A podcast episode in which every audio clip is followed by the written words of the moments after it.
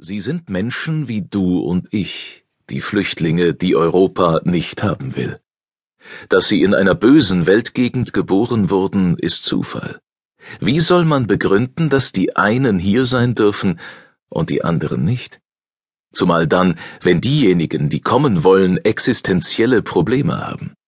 Und die haben sie, sonst würden sie nicht solche Risiken auf sich nehmen. Wir haben uns angewöhnt, Not mit Etiketten zu versehen. Asylbewerber, Kriegsflüchtling, Wirtschaftsflüchtling. Die Label jedoch existieren nur in den Köpfen und Gesetzen der Europäer. Mit den Flüchtlingen selbst haben sie wenig zu tun. Die haben ihre Geschichten von Unterdrückung und Verfolgung, von Arbeitslosigkeit und von chronischen Krankheiten, die nie behandelt werden, von Frauendiskriminierung und Schwulenhass. Jeder, der diese Lebensgeschichten hört, weiß, dass unsere Etiketten bloß Ausreden sind. Sie sollen es uns leicht machen, zwischen legitimen und illegitimen Flüchtlingen zu unterscheiden. Sie sollen unsere Ängste beschwichtigen und unserer Herzlosigkeit Argumente liefern.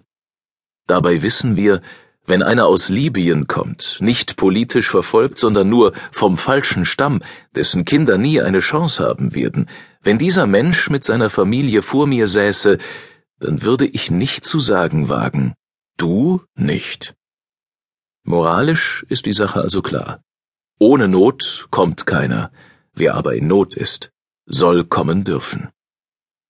Aber halten wir das aus? Wenn jeder kommen darf, kommen dann nicht alle oder zumindest allzu viele?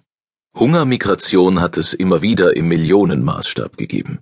Verglichen damit sind die heutigen Migrationszahlen eher bescheiden. Weil die Grenzen dicht sind? Ach was. Erstens sind sie es nicht. Zweitens gibt es Erfahrungen mit offenen Grenzen.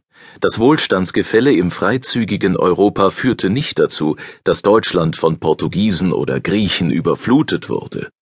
Wir Deutschen machen uns offenbar nicht klar, was für ein Verlust es ist, die Heimat zu verlassen, mit oder ohne Familie. Wir haben die Fluchtgeschichte unserer eigenen Landsleute vergessen.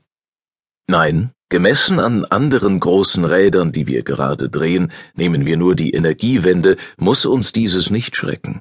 Zumal die deutsche Haushaltsführung seriös genug ist, um uns vorzuwarnen, sollten wir wirklich einmal zu großzügig geworden sein. Bis dahin freilich ist es noch weit. Letztlich sagt jeder Versuch, Einwanderung zu begrenzen, etwas über uns aus, darüber, wann wir glauben, unsere Kontenance zu verlieren. Dabei ist es die Einwanderungspolitik selbst, die genau jene Probleme erzeugt, die sie zu lösen vorgibt. Warum? Zum einen verhält es sich mit der Einwanderungspolitik wie mit dem Sozialismus. In zig Ländern wurde er unter hohen Kosten erprobt. Niemals hat er funktioniert.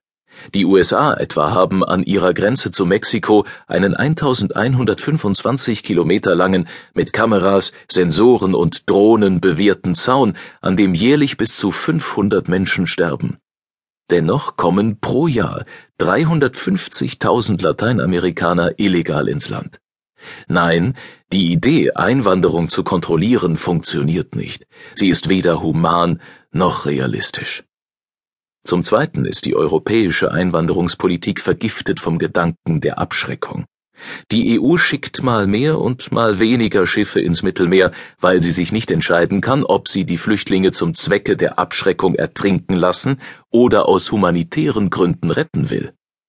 Kontrollierte Einwanderung ist eine Chimäre, zu ihr gehört die Abschreckungsillusion und das Sterben an den Grenzen. Aus dieser Logik gibt es keinen drinnen. Was bleibt, ist humanitäre Rhetorik. Abschreckend sollen auch die niedrigen Hilfssätze in Deutschland wirken, das Arbeitsverbot, die eingeschränkte medizinische Hilfe, der Mangel an Sozialarbeitern und Polizisten. Und hier liegt die Krux. Im Interesse der Abschreckung werden überall in Europa miserable Bedingungen erzeugt, unter denen dann nicht nur die Flüchtlinge leiden, sondern auch die Einheimischen. Die Engpässe, die unwürdigen Heime an den falschen Orten, sie schaffen erst die Wut, sie produzieren immerzu das Bild einer Gesellschaft am Rande der Aufnahmefähigkeit. Unsere Migrationspolitik erzeugt die abzuschreckenden Migranten. Eine realistische Einwanderungspolitik würde nicht das Leben der Flüchtlinge und die Humanität unserer Gesellschaft